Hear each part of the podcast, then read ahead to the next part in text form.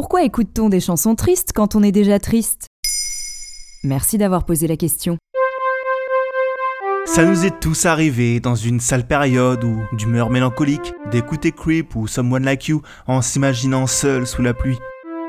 Seul oui, mais avec un ami qui semble traverser la même tempête émotionnelle que nous, et qui, le bougre, en fait quelque chose de magnifique.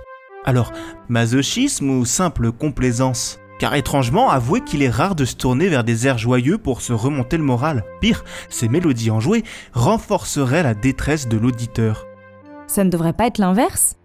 C'est une erreur de croire qu'on écoute des chansons tristes pour être encore plus triste. La déprime et la dépression sont des états bien assez pénibles comme ça. En réalité, la musique peut agir comme un baume réconfortant. Jonathan Rothenberg, professeur de psychologie à l'Université de Floride du Sud et spécialiste de la dépression, a d'ailleurs fait l'expérience suivante. Il a réuni 76 femmes, dont la moitié étaient diagnostiquées dépressives, et leur a demandé de choisir de la musique. Une très grande partie a sélectionné des morceaux pas jojo. Quand l'équipe de Jonathan leur a demandé ce qu'elles ressentaient en écoutant ces chansons, voici ce qu'elles ont dit.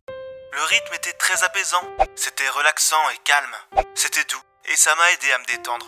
Les chercheurs Enarica Peltola et Thomas Erola ont théorisé cette idée en la nommant le paradoxe de la tragédie. Mais que se passe-t-il concrètement dans notre corps? Évidemment, tout ça c'est dans la tête. On sait d'ailleurs que la musique peut être utilisée à des fins médicinales, notamment pour détourner le patient de la douleur.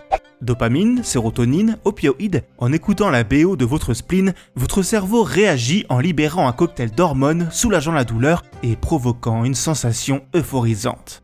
Mieux, le chercheur David Duron a démontré que ces fameuses chansons libèrent de la prolactine. Qu'est-ce que c'est? Encore une hormone. C'est elle qui a le super pouvoir de nous consoler en provoquant une impression de réconfort. En gros, ces tristes mélodies deviennent exutoires cathartiques en nous aidant à éprouver des émotions douloureuses de manière peu risquée car intentionnelle.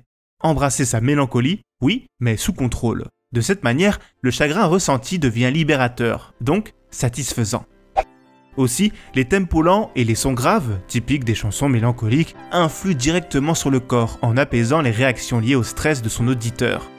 Respiration, pulsation cardiaque, pression artérielle, tension musculaire, etc. Bref, il est peut-être temps de pleurer un bon coup. Oui, mais en chantant.